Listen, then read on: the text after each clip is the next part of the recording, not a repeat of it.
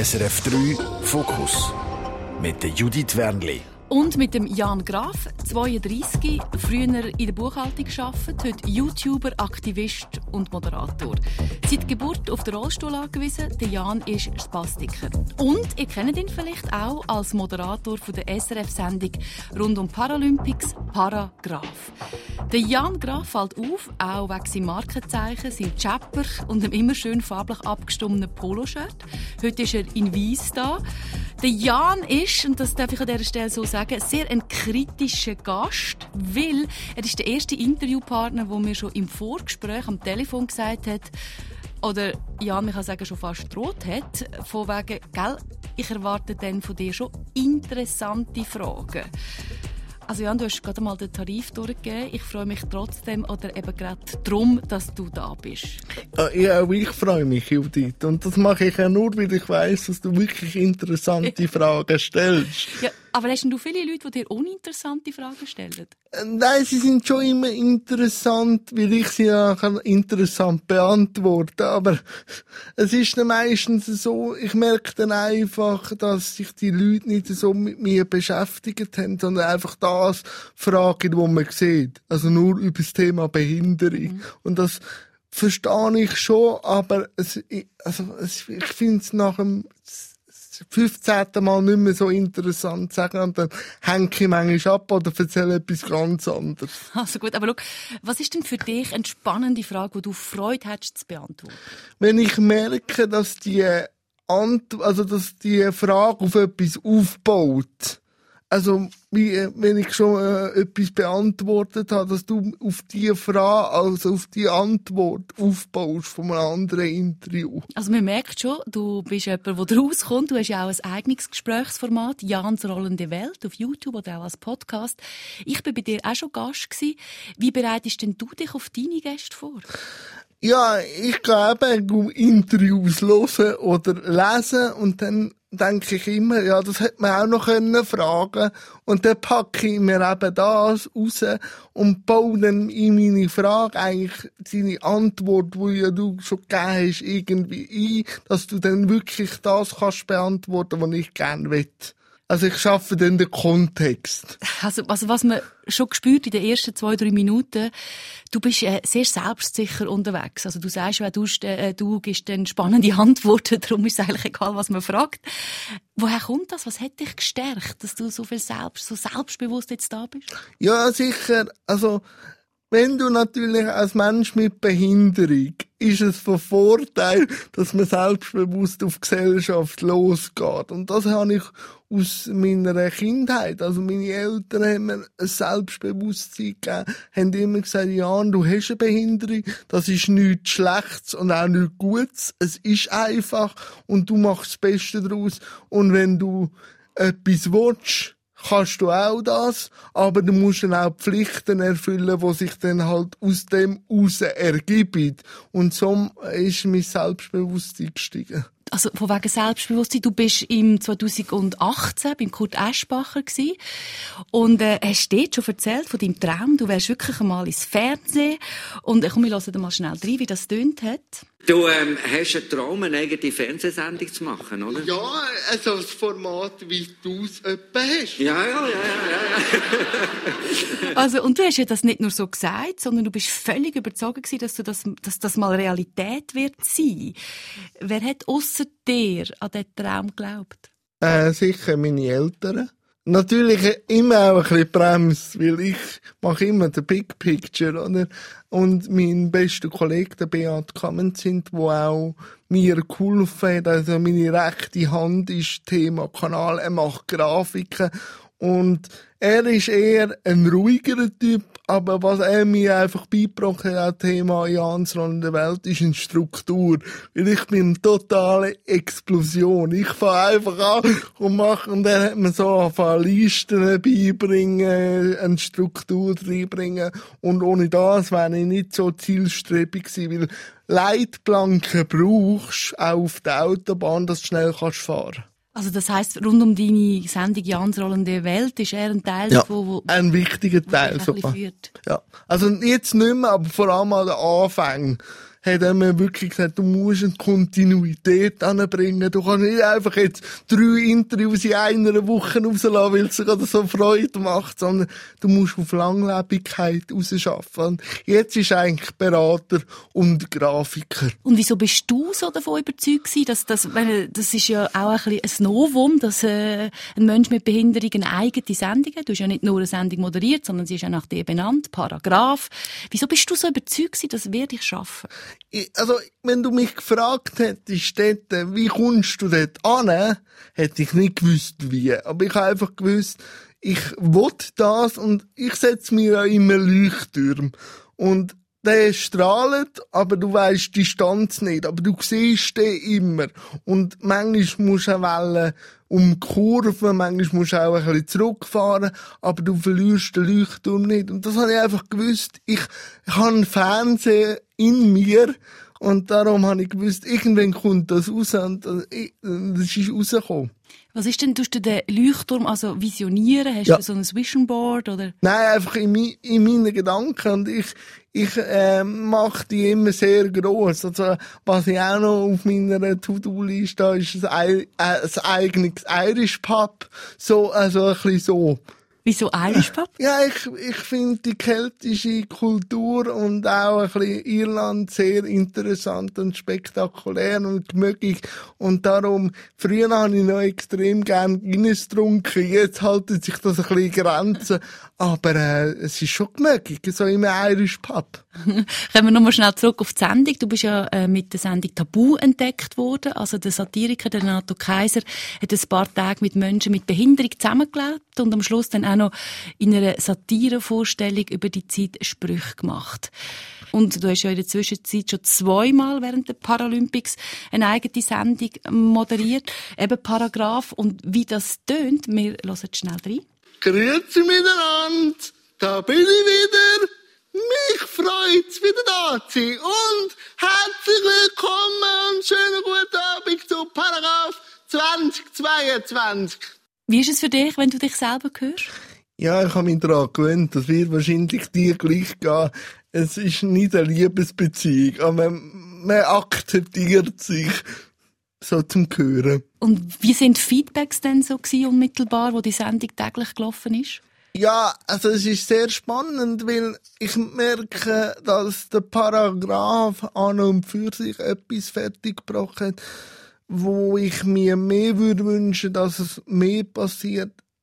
Die grosse Gesellschaft, also jetzt nicht Menschen, die sehr affin sind fürs Thema, haben sich einfach interessieren und auch sie sprechen mich jetzt an drauf. Also Früher habe ich gemerkt, ist den Leuten schwierig gefallen, mit mir ins Gespräch zu kommen, obwohl ich ein sehr kommunikativer Mensch bin. Aber jetzt können sie den Schlirk, also den Umgang machen, indem dass sie sagen, ich habe sie im Fernsehen gesehen. Und dann ist es sofort gebrochen. Und das merke ich, haben die Leute, also die Sendung haben Leute erreicht, die sich vielleicht mit dem Thema Behinderung noch nie interessiert haben, weil sie mich einfach vor der Tagesschau gesehen haben. Und so haben sie sich können an dem Thema nähern. Also ein Stück weit auch ein Türöffner. Ja, oder Brücken bauen, wenn du so Brückenbauer. willst. Der Renato Kaiser hat eben in dieser Sendung Tabu unter anderem auch Sprüche gemacht über euch und einen, den er über dich gemacht hat, hat so getönt. Er ist kein Scheininvalide, er ist ein Schreiinvalide. Du hast auch jetzt wieder so ein Lachen auf den Lippen. Ist das nicht etwas, was einem auch ein bisschen trifft? Nein, es stimmt ja auch. Also weißt, das ist mir auch beim Paragraph oft gesagt worden, ich bin der Schreimoderator, weil man muss sich das einfach so vorstellen. Ich, ich habe ja eine Muskelbehinderung. Und da auch äh, das Reden halt mit dem betroffen ist, jagt halt manchmal den Pegel auf. Also, Tönle haben nie Freude gehabt, mir mich einzupegeln. Aber wenn der Druck auf dem Kessel ist, muss das einfach raus. Und darum bin ich dann oft ein Schreimoderator oder ein Schreiinvalid. Aber das ist auch ein Markenzeichen geworden. Man kann auch das äh, vielleicht negativ konnotierte positiv äh, machen, wie, wie meine Käppli gehört halt meine Stimme auch zum Markenzeichen dazu. Du hast definitiv gerade ein paar äh, Markenzeichen und trotzdem so Witz. inwiefern dürfen wir Witz machen über Menschen mit Behinderung oder jetzt speziell auch über dich? Also, man, also ich habe das Gefühl, man, man darf sie nicht auskludieren. Also gar nicht Witz machen finde ich auch nicht lustig. So. Weil das äh, tut auch wieder stigmatisieren. Ich wünsche mir einfach von den Leuten, die sich pro probieren, in diesem Thema auf humoristischer Ebene zu nähern, dass sie sich auch mit dem Thema beschäftigen und nicht einfach Plattitüden raushauen, weil es einfach, eben, da sind wir wieder bei den Fragen, oder? Das äh, mag ich auch oft an dem, einfach Interesse zeigen und nicht gerade der erstbeste Gassenhauer rausjagen und das habe ich auch sehr geschätzt an Tabu, weil mir ist das oft ein bisschen untergegangen. Der Renato hat sich drei Tage mit uns beschäftigt, hat äh, den Betreuerstatus eingenommen, wenn du ein bisschen überspitzt sagen und hat sich mit diesen Gesprächen dem genöchert. Und er hat auch nur Scherz gemacht, wo er auch gewusst hat, die sind selber schon gefallen über uns selber. Also, eben mehr beschäftigen mit dem Thema, wenn man sich humoristisch damit beschäftigt. Also wie du vorher eben schon gesagt hast, es ist dir wichtig, dass wenn man dir Fragen stellt, dass man dich auch als Mensch, also dass man viel über dich weiß, dass man sich mit dir beschäftigt hat. Und dann darf man quasi alles. Ja, und sonst merkt man dann schon an der Reaktion, ob ich jetzt das kalt voll finde oder nicht. Meistens mache ich dann einen Gegenscherz und dann merkt man dann auch, dass es vielleicht jetzt nicht gerade der beste Scherz war. Aber wenn man nicht ausprobiert, wird man auch nicht besser mit dem Scherz. Mhm. Du bist wirklich, wenn man dir jetzt auch zulässt, eben wenn man deine Markenzeichen sieht, dich auch ein bisschen verfolgt, du hast, ich meine das liebevoll, du hast schon einen gewissen Geltungsdrang. Wo, ja, aber das hat jeder, der in die Medien geht. Also. Dusche.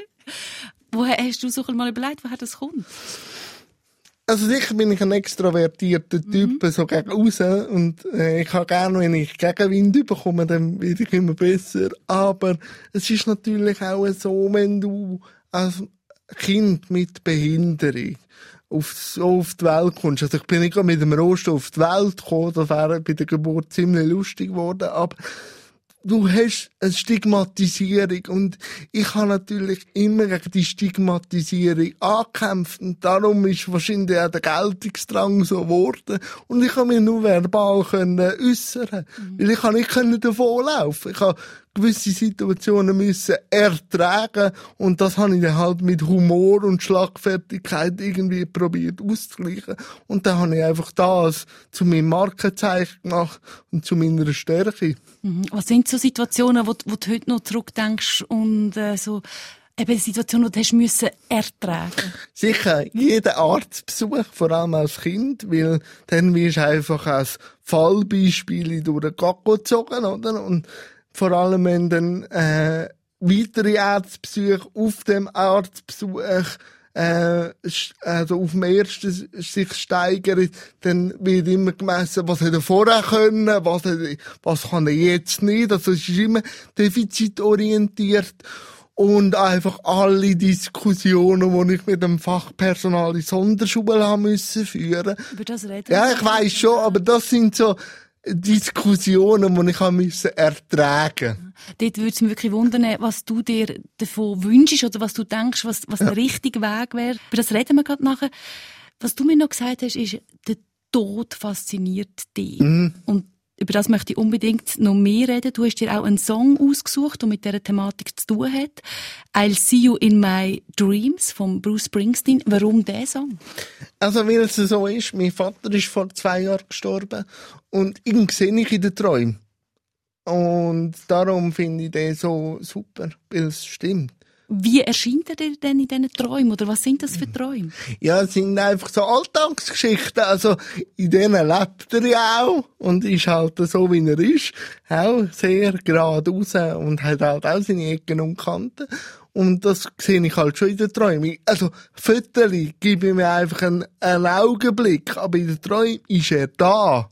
Und darum schätze ich auch den Song, wo wir wahrscheinlich auch wieder jetzt hören, oder? Nehme ich an. Genau. I'll see you in my dreams. Und nachher reden wir darüber, was dich denn fasziniert am Tod. The road is long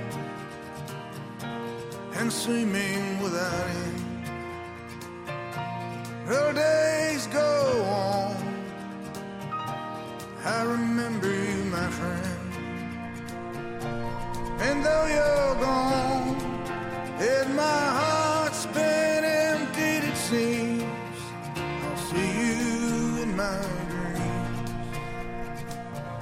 I got the old guitar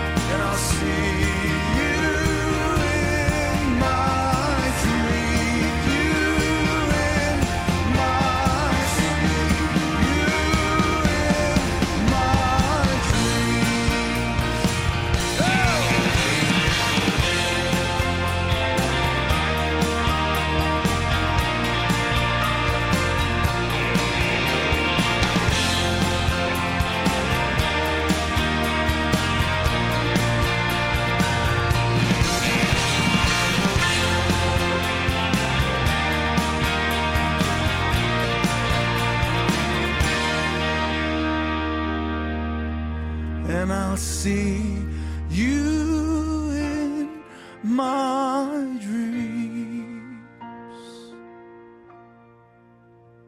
Bruce Springsteen, I'll see you in my dreams. Das ist Lieblingsmusik vom Jan Graf. Mein Fokusgast, 32, YouTuber, Aktivist, Moderator, wo vorhin erzählt hat, dass er eben seinen verstorbenen Papi in den Träumen auch wirklich sieht. Der Tod ist ja bei dir in den letzten paar Jahren zweimal sehr präsent gewesen. Einerseits mit dem Tod von deinem Papi. Auf der anderen Seite hast du auch ein Nahtoderlebnis gehabt. Ist das der Grund, warum du sagst, der Tod fasziniert dich? Ja, der Tod ist ein Beschleuniger auch. Also weißt, wenn du weißt, dass es morgen oder in den nächsten fünf Minuten kann fertig sein, dann äh, machst du nicht mehr so knurrt mit Entscheidungen, sondern du ziehst es durch oder lässt es sein. Weil die Zeit auf dieser Welt ist dir nur geschenkt. Du musst nichts, du darfst, also, du darfst aber alles. Also weißt, es liegt an deiner Kreativität aus dieser Zeit etwas zu machen. Die Gedanken, die haben, gehe ich jetzt mal davon aus, auch mit dem NATO-Erlebnis direkt zu tun. Wie ist denn das gewesen? Also eben 2015 ist mir ein Nierenplatz und ich habe das gar nicht so extrem empfunden. Also wenn du meine Mutter fragst, ist glaube fast ohnmächtig geworden, wo der Chirurg gesagt hat, es ist 50-50, weil ich habe eine Blutvergiftung gemacht, wo der Entzündungswert 120 war im Körper und normal ist 4. Er hat mir gesagt, sie müssen eigentlich bewusstlos da liegen jetzt in der Notaufnahme und ich habe gesagt, ich habe keine Lust. So. Und er hat gesagt, ja, den Humor haben sie nicht verloren, aber es ist kritisch. Und ich bin kein gläubiger Mensch. Also, ich, bin, ich würde mich als Atheist bezeichnen. Aber in dem Augenblick habe ich schon gemerkt, dass irgendwo eine Kraft um ist, ob das Gott, la Buddha, Winnie Pooh ist, ähm, aber wo er einfach gesagt hat, es ist noch nicht fertig. Darum, äh, habe ich auch gemerkt, wie wertvoll auch so Erfahrungen ist, weil aus dieser Nahtoderfahrung ist eigentlich das entstanden, wo ich jetzt bin. Also, um zu werden, muss man manchmal sterben. Also, er ist jetzt ein bisschen plakativ, aber es ist schon ein bisschen so. Wie hat sich denn das angefühlt, äh, wo du gemerkt hast, nein, es ist nicht vorbei mit mir? Also, ich habe das sicher gefühlt, weil ich habe dann auch meiner Mutter gesagt, willst du mir noch etwas sagen? Vielleicht komme ich nicht zurück. Das ist dann nicht so eine charmante Antwort zurückbekommen. Ich habe eigentlich dann gewusst, ich muss zurückkommen. Also auch schon von meiner Mutter. Aber ich habe eine Grundsicherheit gehabt. Und darum habe ich es nicht so extrem gefunden. Erst in der Nachbetrachtung, wo dann ein bisschen setzen lassen, habe ich die Dimension erst realisiert. Man hört ja immer mal wieder, dass Menschen, die eine Nahtoderfahrung haben, viel nachher auf den Kopf stellen. Ja, das habe ich gemacht. Also, weil, eben, ich bin Buchhalter gewesen. Kannst du mich, kannst du dich mich als Buchhalter vorstellen? Als Jetzt- sehr ähm, kommunikativer Buchhalter, Ja, aber das- das gibt's ja auch. Das, durchaus. das gibt's auch, aber nur bei Kunden, nicht mit dem Computer. Aber ähm, nein, ich habe alles auf den Kopf gestellt, weil ähm, eben das Leben wird dir geschenkt. Das ist Geschenk und Buchhalten hat mich jetzt nie so erfüllt. Aber wenn du natürlich im Sondersetting deine Schulzeit und alles machst, hast du nur zwei Möglichkeiten gehabt, an und dazu mal. Büro oder Werkstatt und dann gehst du als kognitiv fitter Mensch, was auch immer das heisst, gehst du halt ins Büro. Aber du hast, wenn ich dort gesagt hätte, ich will gerne in die Medien, in Journalismus, mich hätte mir ausgelacht und gesagt, es ist unmöglich. Jetzt bin ich der Meinung, unmöglich ist auch nur eine Meinung, bis es jemand macht. Das ist ja extrem wertvoll, dass du eben zeigst, es ist möglich, oder? Das, das ist sicher etwas. Aber bleiben wir noch einen kurzen Moment bei dem, dass du sagst, der Tod fasziniert dich. Dein Papa ist in den letzten Jahren eben auch gestorben, jung, also Anfang 60. Wie kannst denn du sagen, der Tod fasziniert dich? Ja, weil auch da wieder, ich, ähm, er wäre pensioniert worden, ein Jahr später. Und gesagt, jetzt muss ich noch ein Jahr durchheben, dann habe ich meine Pension. Das ist nicht selbstverständlich. Darum Sachen durchziehen.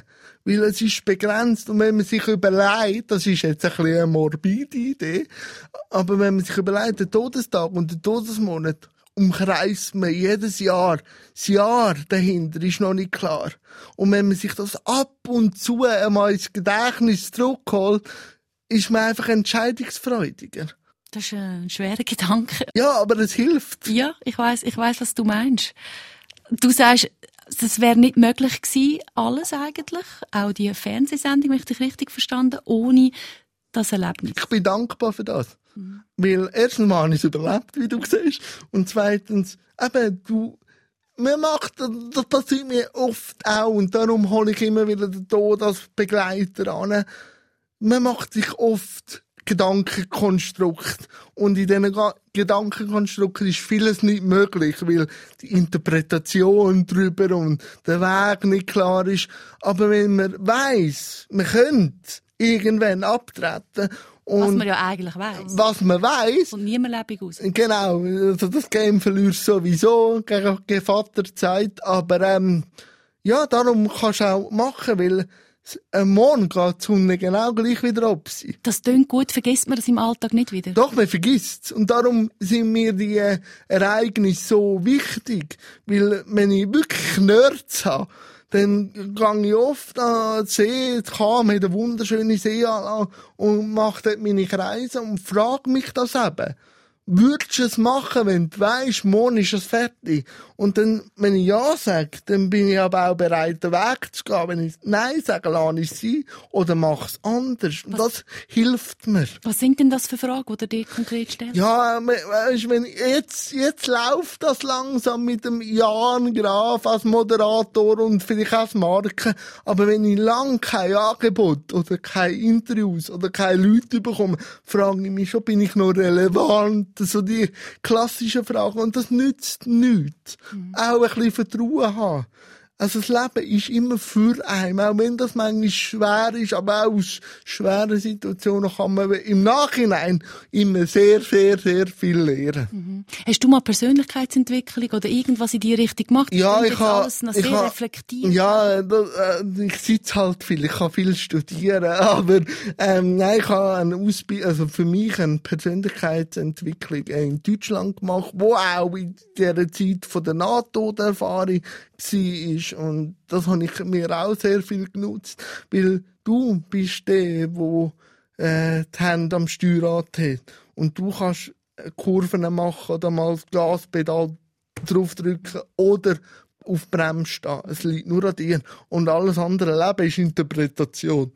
Wie ist es denn bei dir konkret? Hast du eine tiefere Lebenserwartung wie äh, Menschen ohne... Also mit dieser toten Niere hätte ich sicher eine äh, ganz kurze gehabt. Aber jetzt lebe ich sehr gesund. Also meine Behinderungsform ist no, also normal Lebenserwartung. Wenn, wenn, wenn die Geschichte unten ist, ist sie durch. Aber äh, es ist nicht äh, behinderungsabhängig. Mhm. Dein Papi war ja Koch, deine Mami hat lange im Service geschafft, du hast noch jüngere Schwester, Susanne, 25. Und deine Eltern haben ja nicht von Anfang an gewusst, dass du eine Einschränkung hast. Also du bist zwei gsi, wo man gemeint hat, du bist einfach ein bisschen faul oder bist Ja. zwei. Bin ich auch heute noch manchmal. Wenn bist du faul? Ich- äh, manchmal, wenn ich, wenn ich da antreibe, also ich kann sehr gut abstellen, wenn ich weiss, es geht weiter, aber mir selber über eine Woche lange Struktur geben, das ist ganz schwierig. Da kann ich rumbambeln, wirklich. Das kennen, glaube ich, auch viele. Aber wann hast du selber als Kind gemerkt oder wahrgenommen, dass du anders bist? Lang nicht, weil ich habe ja noch einen Onkel, der im Rollstuhl ist. Also darum bin ich einfach einer wie er. Wo, wo ich denke, das hat sicher meine Entwicklung auch sehr stark geprägt. Thema Eltern. Also, dass meine Mutter einen Brüder hat im Rollstuhl. Sicher ist es sehr schlimm für meine Eltern, ein behindertes Kind zu haben. Das wollte ich nicht unterschlagen. Aber sie haben durch den Brüder auch erfahren und auch selber gemerkt, dass der Rollstuhl nicht das Ende vom Leben ist. So, sondern einfach ein erweiterter Zugang zum, äh, anders leben. Aber anders muss ich immer schlecht sein. Ähm, ich habe selber gemerkt, als ich die ominösen Blick bekommen habe, ähm, von den Leuten und einfach auch, dass ich nicht äh, normal eingeschult worden bin und einfach sehr, sehr, sehr viel Therapie müssen, machen. Aber dann habe ich es vermerkt. Mhm. Du hast einen Jahrgang 90, da ist das integrative Schulsystem noch weit weg gewesen. Du bist in einer Sonderschule, du hast es vorher schon erwähnt. Wie ist das für dich gewesen? Also, man muss sagen, wenn ich in der Sonderschule noch gelebt hätte, wäre ich, glaube nicht nur Jan Graf, wäre ich, glaube irgendwie Che Guevara oder so geworden, weil ich habe immer daheim können leben und habe einfach eine Tagesstruktur gehabt in der Sonderschule. Und das sind einfach zwei Planeten gewesen. Also weißt, wenn du mit der Schwester daheim zangst ums Essen oder auch mal dir Schlötterling rumhängst und nachher musst du alles immer zu Tod diskutieren, über Gefühle reden, was auch wichtig ist, aber es hat nichts an Realität in der Sonderschule gehabt. Also es hat keinen Dreck gegeben im übertragenen Sinn, sondern es ist alles immer abgefielen gewesen. Und das ist einfach mir zuwider geworden, desto älter ich geworden bin. Also, was würdest du sagen, das ist für dich jetzt nicht der richtige Weg gewesen, oder? Ja, Schule hat mich natürlich auch nicht interessiert. Da bin ich natürlich sehr faul gewesen. Aber ich habe immer auch müssen sagen, ich habe eine Behinderung. Ich bin sie aber nicht vollumfänglich. Also, man merkt dann auch oft, dass Fachpersonal sich gern in, in Beispiele verliert. Und ich habe einfach, wenn ich mir das Wissen nicht könnte vermitteln, hat das nichts. Aber rein nichts mit der Behinderung zu, sondern ich verstehe es nicht, warum ich jetzt das Buch muss lesen aber es gibt ein Hörbuch, nur weil ich mit muss lesen. Also, die Logik hat mir auch oft gefällt. Auch generell in der Schule fehlt mir die Logik. Wa- Was wäre denn für dich jetzt der richtige Weg gewesen? Immer wieder Hilfe zur Selbsthilfe, also mich unterstützen auf meinem Weg, was meine Eltern und mein Umfeld gemacht haben und nicht einfach, du musst jetzt, weil irgendwie das an deiner Behinderung so gut tut oder so, mehr auch mich einbeziehen in dem Ganzen. Weil das hilft nicht, wenn dir alles abgenommen wird in der Sonderschule. Mhm, Also das, eben, das ist dir auch wichtig, selbstständig sein. Ja. Du hast vorher etwas gesagt, ähm, dass deine Eltern das schlimm gefunden haben, dass sie ein, ein behindertes Kind bekommen haben. Was ist das, wo dir das quasi sagt, dass das so Ja, nein, nicht schlimm. Also, für sie ist aber keine Welt untergegangen, weil sie eben einen Bruder hatten. Aber es ist natürlich schon, du musst viel Ärztpsych, du musst auch eine Partnerschaft leiden darunter, weil das Kind mit Behinderung so viel Zeit in Anspruch nimmt. Und das ist sicher kein Zuckerschleck. Aber es ist auch nicht, nicht anders. Also, Aber sie haben dich das nicht spüren lassen? Nein, nein, nein. Ich bin glaub sehr im, also meine Mutter regt sich manchmal heute noch auf, dass ich mein Redetalent schon äh, nie, also ich habe keinen Knopf zum Abstellen. Ich habe halt auch immer alles hinterfragt, schon als ganz Kleine. Es ist äh, deine Realität, also du kennst es nicht anders. Wenn du, Für mich ist das normal. Ja. und wenn es trotzdem weh, dass du eingeschränkt bist? Also mit der Behinderung per se habe ich nie Schwierigkeiten gehabt, eben weil ein Onkel unterwegs ist. Ich bin halt dann auch ziemlich schnell in den Behindertenkuchen reingekommen. Also ich habe nie mit der Gesellschaft so zu tun gehabt, weil halt in diesen Sonderschulen auch viel Therapie zu tun gehabt. Bei mir hat so die erste grosse Sinneskrise in der Pubertät angefangen, wo ich dann so die Werbungen oder die Interpretationen über das Mann, Familie, Liebe so suggeriert worden ist, da meinen Weg zu finden, ist eher so die erste Sinneskrise gewesen, wieder jetzt über mich als Mensch mit Behinderung. Mhm. Was hat dich denn dir besonders beschäftigt? Ja, ob ich wirklich mit meinem Sonderschulabschluss eine Familie kann ernähren, ob ich jemanden finde und kann eine Familie gründen.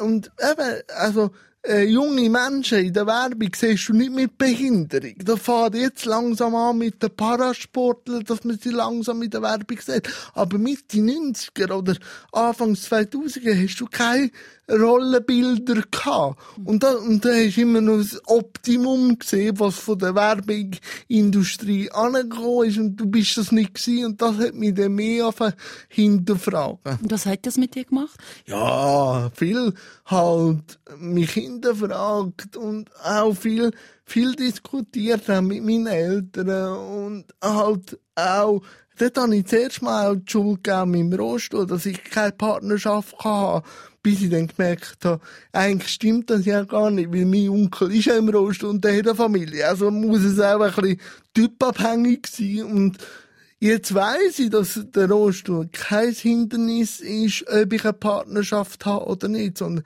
ob ich Priorität gebe oder nicht. Und momentan wird ich mehr Priorität dieser Sache geben. Die letzten paar Jahre hat sich alles äh, zu der Selbstverwirklichung getrieben, dass die Partnerschaft eh keine Zeit gehabt hat. Aber hast du denn auch jemanden kennengelernt? Nein, so, so nicht. Aber äh, eben der Fokus in den letzten Jahren hat sich total äh, in- also ja, als Moderator, als Journalist, als das verwirklicht. Vielleicht ist der Traum ja von der Familie wahrscheinlich nicht weg. Nein, vielleicht ist der Leuchtturm hinter dem Leuchtturm von der Selbstverwirklichung. Ich muss mal vielleicht um die Ecke schauen. Um die Ecke schauen, oder wie, wie, wie ist das? Also, wie, wie gehst du vor? Oder wie bist du in der Vergangenheit? Ich nehme an, du hast auch schon eine Freundin gehabt. Ja, Wie hast Ja, ist- meistens klassisch, wenn ich es gar nicht äh, habe So, genau. anlegen. Und Das sind manchmal sehr plakativ. Aber wenn da, ich, ich habe gemerkt, wenn ich etwas zu verbissen will. Also eine gewisse Verbissenheit ist gut, aber der Kaureflex, wenn dann wirklich ist, das hilft nicht. Und darum, meistens, wenn ich nicht darauf gewartet habe, hat sich irgendwas ergeben. Das ist äh, bei ganz vielen Sachen Ja, ja. im Leben so. Du hast mir auch noch etwas Spannendes gesagt, wo wir telefoniert haben, nämlich du hast das Gefühl, es falle sehr vielen Menschen schwer, Menschen mit Behinderung mit Sexualität in Verbindung zu bringen. Ja, weil wir sind ja, also, wir sind ja auch, ich sage immer, äh, Menschen mit Behinderung ist einfach eine erweiterte Lebensform. Wie es Frauen, Männer, gross, klein gibt, gibt es äh, auch Menschen, äh, mit, äh, wo rollend oder Sehbehinderung oder nicht hören. Aber ähm, für die Gesellschaft ist es immer etwas Krankes und Defektes. Natürlich kommt das aus der Medizin. Weil wenn ich einen Arzt frage, habe ich eine Diagnose.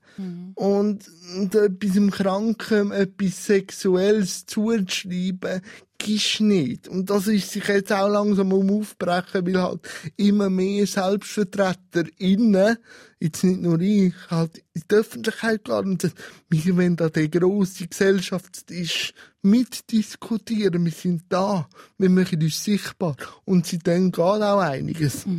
Und ist denn das jetzt, wenn du eben sagst, von einer Familie, die du dir wünschst, wünschst du dir denn einen Fußgängerin oder ist das komplett Es ist offen. Es ist offen. Also, weil, wenn ich da wieder eine Stigmatisierung mache, dann bin ich wieder am gleichen Ort, wo ich auch von mir auch nicht will. Also, mir ist es gleich, ob die Rollen nicht sieht oder Fußgängerin ist. Sie muss einfach mit mir können weiter träumen.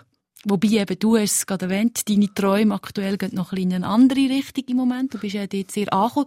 Einerseits eben so ein bisschen äh, Fernsehträume oder eben ein Pub. Das ist äh, inspirierend.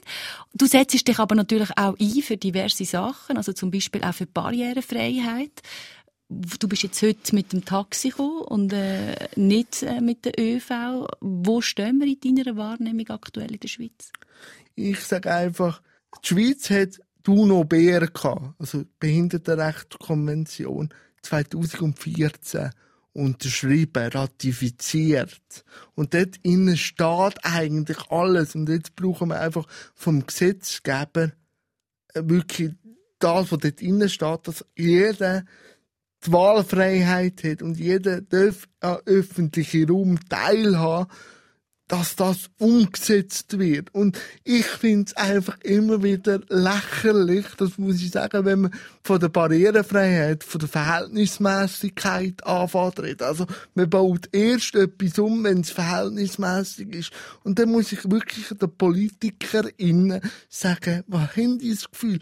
Erst durch das, dass man sichtbar werden, die Verhältnismäßigkeit auf. Und solange das nicht umgebaut wird, wird auch Verhältnismäßigkeit nie aufgehen. Darum, wenn wir uns als Gesellschaft wollen, müssen wir uns auch den Rahmen schaffen, dass wir uns in diesem Rahmen können be be bewegen Und das ist ein Menschenrecht. Das ist nicht ein Zusatz, etwas Herziges. Ja, es ist so. Dann sind auch mehr Menschen sichtbar, weil Genau. es einfacher wird für euch, ist ja klar. Genau. Und was wir auch nicht vergessen, gerade so viele sind, wenn sie älter werden, ja genau gleich froh. Ja, ich, wie jeder Tod wird irgendwann jeder mit einer Behinderung konfrontiert. Und ich muss auch sagen, dass der Paragraph funktioniert hat, bin ich froh, ist der Lötschenbach, also der, vor, äh, der moderne Teil, barrierefrei, weil es ein öffentliches Gebäude ist. Sonst wäre es nicht gegangen. Und eben, wenn man wirklich von der Verhältnismäßigkeit reden muss man die Barrierefreiheit anfangen, weil dann kann man sagen, jetzt haben wir es umgebaut. Jetzt wollen wir euch auch sehen. Vorher, was willst du? Ja, und du sagst, es ist ein Menschenrecht. Du hast Es ist keine Zugabe oder so. Es ist Genau. Ein Recht. Wie ist es denn in der Arbeitswelt? Viele Menschen mit Behinderung, du hast ja gesagt, können ja eigentlich nur einen Bürojob oder eben etwas Handwerk so in einer Werkstatt machen. Pflegeberuf, Kranführer wäre kaum möglich. Wie siehst du das? Wo sind denn auch die Grenzen von der Integration? äh, Grenzen will ich da nicht sagen. Wir müssen einfach über das Modell anfangen diskutieren. Wir müssen als Gesellschaft das Modell finden, wo alle am Tisch können bleiben. Wir kommen jetzt langsam und weisst warum? Weil Digitalisierung uns wahnsinnig hilft, Sichtbarer machen. oder? Aber wer hängt mir ab? Die Pensionierten, die jetzt nicht mehr können am SBB-Schalter das Billett lösen, weil man über das Nadeln muss machen. Wir müssen eine Gesellschaft entwickeln, wo jeder am Tisch kann bleiben oder jede. Das muss man entwickeln. Dann kann, muss man auch nicht sagen, wir stoßen da Grenzen, weil jeder hat irgendwo einen Mehrwert. Und eben, es ist ein, ein Recht, wie du vorher sagst, auch. Du hast aber auch von Rechten und Pflichten geredet, ganz am Anfang vom Interview. Was sind denn Pflichten? Wie siehst du denn Ja, Pflichten ist auch der Dialog mitgestalten von jeder und jedem. Also nur immer sagen, ich will, ich will, ich will. Das äh, mit dem Zeigefinger, da kommst du Krampf über irgendeinen und der andere ist irgendwie äh, abgefuckt. Weil er muss, oder? Das weißt du von deinem Sohn. Wenn du dem immer sagst, du musst, du musst, du musst, dann heisst es auch, nein, ich muss nichts. Und darum immer miteinander einen Dialog zu machen. Um einen Dialog zu machen, braucht es immer zwei oder mehrere. Das merkt man jetzt ja da im Fokus. Mhm. Wobei, du bist einnehmend, du bist lustig, du bist sehr eloquent, äh, so ein, Vorzeigemensch mit Behinderung. Ich weiss nicht, ob du das gerne hörst. Ja, Aber du ich kannst mich daran gewöhnt. Du kannst deine Bedürfnisse adressieren, Hilfe einfordern. Wie siehst du die anderen damit umgehen, die nicht so offen sind wie du? Eben, durch Digitalisierung wird natürlich unterstützt die Kommunikation auch immer mehr äh, gefördert auch. Und ich sage, jedem Mensch mit Behinderung oder ja, jedem Mensch, sage ich immer, vielleicht nicht, wenn ihr nicht so extrovertiert sind wie ich jetzt, müsst ihr vielleicht nicht so suchen, aber ihr müsst einfach für eure Rechte, die euch zustehen, auch einfordern. Und auch sagen, hey, nur weil du jetzt sagst, ja, kein Wunschkonzert, es ist mein Recht. Und immer wieder der grosse Also ich Eisberg. habe nie von Wunschkonzert. Ja, nein, aber weißt, das höre ich auf, wenn ich Leserbriefe li- äh, lese, wenn es um den SBB-Zug geht.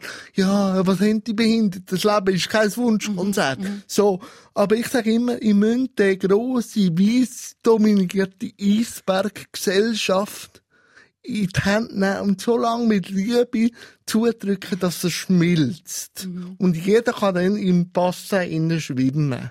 Oder jede. Wie geht's dir? Also, wir, wir hören eben, du tust auch andere motivieren, äh, das Mhm. mehr zu äußern. Wie geht's dir in dieser, sagen wir mal, Eisbrecherrolle? Mal besser, mal weniger äh, gut. Manchmal denke ich so, heute habe ich keine Lust, jetzt wieder ein E-Mail zu machen, weil ich ein PDF mit einem Vertrag bekommen habe, wo ich nicht kann rein, rein, reinschreiben sondern ich muss ausdrucken, meine Mutter fragen, ob sie es mir ausfüllt, wie ich es kenne. Und dann sage ich, ja, dann mache ich es halt. Und manchmal mache ich die extra Mail und frage die Stelle, haben auch ein PDF, wo man kann reinschreiben kann. Und meistens geht's dann. Aber äh, eben, der grosse Eisberg bewegt sich halt schon sehr schleppend. Ausser eben, wir drücken ihn zusammen. Wenn man dich so hört, ich könnte mir vorstellen, die eine oder andere fragt sich jetzt auch, wann fährst du an mit Politik? Oh ja, das ist immer so eine äh, omnipräsente Diskussion. Erstens mal habe ich schon Sitzfleisch. Rein von physisch bedingt, aber ich habe sie noch nicht gedanklich. Also ich bin noch nicht bereit, einfach zu diskutieren und dann zu vertagen und dann ein bisschen abbrüllen. Das bin ich nicht. Und darum, vielleicht mit 50 oder wenn ich langsam ergraue oder erweise, bin ich dann vielleicht im politischen Alter. Ich bin ein politisch denkender Mensch, aber aktiv bin ich momentan ein bisschen politisch abgelöscht. Warum? Ja, weil es einfach immer wieder um, um Prestige geht. Es geht n- ganz selten wirklich um Wegweisen, sondern es geht um Karriere, es geht um, wie stehe ich in den Medien, welche Themen sind gerade wichtig. Es geht ganz selten wirklich um fachliche Politik, die zielführend ist. Dann wäre es ja wichtig, wenn du das so siehst, dass eben Menschen wie dich noch vermehrter Ja, aber dann, dann, dann muss ich schauen, dass es der Partei gut geht und so. Und so kann ich viel mehr am, an den Menschen, an jedem und jeder mehr Stimme geben, wenn ich als Aktivist unterwegs bin. Aber es braucht sicher mehr Menschen mit einer Behinderung in der Politik. Aber da gibt es auch schon Vertreterinnen, die das annehmen, Absolut. die das viel besser machen als ich. Weil ich bin, ich bin manchmal ein bisschen zu eckig und zu kantig. Ich bin noch nicht so abgeschliffen. Eckig und kantig, ich, ich steige dir gerade ein. Du hast mir nämlich auch gesagt, es sind auch Menschen mit Behinderung, die manchmal auch recht kritisch gegenüber von dir sind. Also warum ist das so oder was wird so ein bisschen kritisiert? Ja, ich bin halt sehr laut. Und ich, eben, ich, bin selbstbewusst, was du mir positiv rausleihst. Aber da, da gibt es auch wieder viele Menschen mit Behinderung, die halt anders erzogen worden sind, die halt aus Anstand und vielleicht auch aus Neid und so. Und, aber das ist, glaube ich, einfach eine Community-Sache, dass die äh, ein oft ein kritischer Teil in der Community, da rede ich mit Feministinnen oder People of Color, die sagen, die äh, härtesten Kritiker oder die, die einem kritisieren, ist, ist die meisten Com- in der Community und das wird bei uns auch nicht anders sein. Ich denke dann einfach manchmal, schaut doch das Big Picture an. Ich unterstütze jede oder jeden, der etwas macht, weil ich weiß, was es braucht, um den Kopf auszustrecken. Und darum, wenn sich jemand wirklich auf den Weg macht, bin ich immer ein Supporter und Hilfe. Weil kritisieren bringt nichts. Sondern eben Das ist Energieverschwendung. vorausgehen hilft. Und du hast es jetzt auch erwähnt, deine Mutter muss dir dann quasi das PDF ausdrucken. Also dein oberstes Ziel ist Selbstständigkeit. Du Ja, es ist eine. Energieverschwendung für nichts. Genau. Aber du, du bist äh, trotzdem auch auf Hilfe natürlich angewiesen. In welchem Moment ist es besonders schwierig für dich, Hilfe anzunehmen? Das sage ich immer wieder, vor allem, wenn es anders möglich wäre. Also, eben, ich will nicht SBB-Bashing machen, aber es ist ein schönes Beispiel. Wenn ich natürlich nicht aus dem Zug rauskomme und mir das fordere als Community, die barrierefrei zu machen. Und ich dann Leserbriefe lese, wo heisst, ja, ich helfe ihnen doch gern. Die, also, das ist doch kein Problem, sage ich immer den Personen. Ja, du kannst entscheiden, ob du mir hilfst. Und wenn du im Seich bist, kannst du sagen, hey, sorry, ich bin im Stress und gehst weiter. Ich stehe aber immer noch dort und muss warten, bis mir jemand hilft. Und das Gefühl zu haben, zu warten und jemanden zu fragen, die paar Sekunden, bis du dich kannst entscheiden, zu merken, dass du eigentlich etwas Niedriges bist im Moment. Also wenn mir der Wunsch groß ist, einfach dort reinzukommen, dann mache ich das, weil mir der Wunsch groß ist. Aber das jeden Tag zu spüren, wenn es anders ging, das ist nicht immer ganz so schön. Das ist nachvollziehbar. Und du, du lebst allein in einer Wohnung in Cham. Was brauchst du denn im Alltag für Unterstützung? Wer hilft dir? Wie ist es mit den Nachbarn? Ja, ich bin, also, daheim bin ich ein bisschen, ich- nicht asozial, aber ich denke, das ist so mein Safe Space, weil es passiert wirklich jetzt oft, dass mich Leute äh, auf der Straße ansprechen. Und daheim bin ich eher ein bisschen für mich. Ähm, alles, was Körperpflege für mich anbelangt, alles, was um mich herum, kann ich selber. So Boden aufnehmen mit dem Rohstuhl von draussen, wieder Never-Ending Story. Es wird schön, dann wird es wieder dreckig, wird der Rohstuhl dreckig. Das übernimmt momentan noch meine Mutter, weil sie gesagt hat, wenn du mir etwas gibst dafür, mache ich das sehr gern. Weil das andere wäre wieder mit viel Organisation verbunden. Und grosse Einkäufe und die Wäschküche ist nicht rohstuhlgängig. Und das übernimmt sie auch. Aber sonst mache ich glaub, alles selber. Also kochst du auch selber? Ja, ich bin jetzt nie der grosse Kocher. Äh, ich tu meistens wärmen, weil die Mutter eh noch in dem Familienzyklus ist, mehr zu kochen. Dann tu ich wärmen. Was wünschst du dir stellvertretend von uns Fußgängerinnen? Von den Fußgängerinnen wünsche ich mehr Offenheit und auch mehr Neugier. Und wenn man generell in jedem Thema, man kann alles fragen, wenn man ein Nein als Antwort akzeptiert. Und dann einfach fragen und auch respektieren, wenn eine junge Frau im Ausgang Nein sagt, ist es Nein. Aber das gilt auch für einen Menschen mit Behinderung. Nur weil du jetzt das Gefühl hast, oder die Person, das hilft meinem Karma-Konto, wenn ich jetzt dem gleich hilf, dann muss man sich dann nicht fragen, warum das Menschen mit Behinderungen so manchmal aggressiv reagieren. Eben, man- Neugier, Offenheit und die Bilder, die wir alle im Kopf haben, wenn wir jemanden sehen, manchmal auf stumm stellen, wie ich jetzt mein Nachteil, und einfach frisch, fröhlich an die Sache an, wie Kind. Wie ist es denn gerade mit Kindern, wenn man Kind unterwegs ist und sagt, du, Mami, was, was hätte? Lass fragen lassen. Weil, was ich schon alles sollte haben, wo nichts mit der Behinderung zu tun hat. Also, ich bin schon ein Mann mit einem Schaden gsi. Ich habe schon böse Beine gehabt. Ich habe schon jenste Defekt gehabt. Und ich sage dann immer, warum hat ihr das Kind das Gefühl, ich bin ein kranker Mann? Weil ich bin seit zwei Jahren nicht mehr krank gsi. Und darum, wieder Klammerschluss, in der Gesellschaft ist es schon noch sehr krankheitsdominiertes Thema. Und das ist es nicht. Eine Behinderung ist eine Lebensform. Du hast vorher auch noch gesagt, eben mit der Hilfe. Ist es denn oft dass man dir hilft, obwohl du gar keine Hilfe möchtest? Nein, weil Fernsehen hilft einem, bekannt zu werden. Und darum äh, kann ich jetzt auch nicht mehr schwarz SBB fahren, weil ich nicht mehr nach Mami kann fragen kann. Manchmal habe ich den Behindertenbon aufs Gleiche auch noch ein bisschen geschoben, aber seit ich jetzt im Also Fernsehen... wie hast du das gemacht? Ja, manchmal, wenn ich vergessen habe, das Billett äh, zu lösen, habe ich dann halt ein bisschen mich dumm gestellt und nach Mami gefragt. Weil ich habe dann Klischee erfüllt. Aber das ist so in meiner äh, Sturm- und Drangphase gewesen. Aber jetzt, jetzt kennen mich natürlich KondukteurInnen auch und darum, ähm, ich sage immer, wenn es Möglichkeiten gibt, auch mit Kollegen, die mir wollen helfen komm, wir gehen in ein Restaurant, wo barrierefrei ist. Weil, wenn du mir immer musst helfen, fühle ich mich nicht auf Augenhöhe, wenn du eine Kollegin von mir bist. Weil dann bist du in dem Hilfs, äh, inne. Und darum bin ich immer sehr autonom unterwegs, wenn es geht. Ja, kann man sehr gut nachvollziehen. Jan, ich habe noch ein paar Kurzfragen an dich.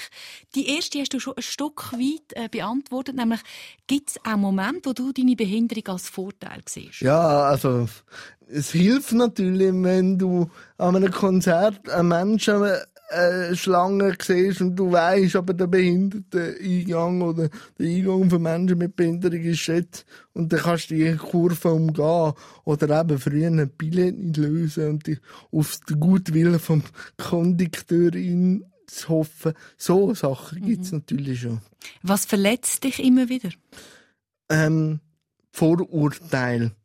Also, wenn ich merke, da geht es gar nicht um mich, sondern ums Bild, wo sie haben über den Mensch, wo sie jetzt gerade meinen zu interpretieren.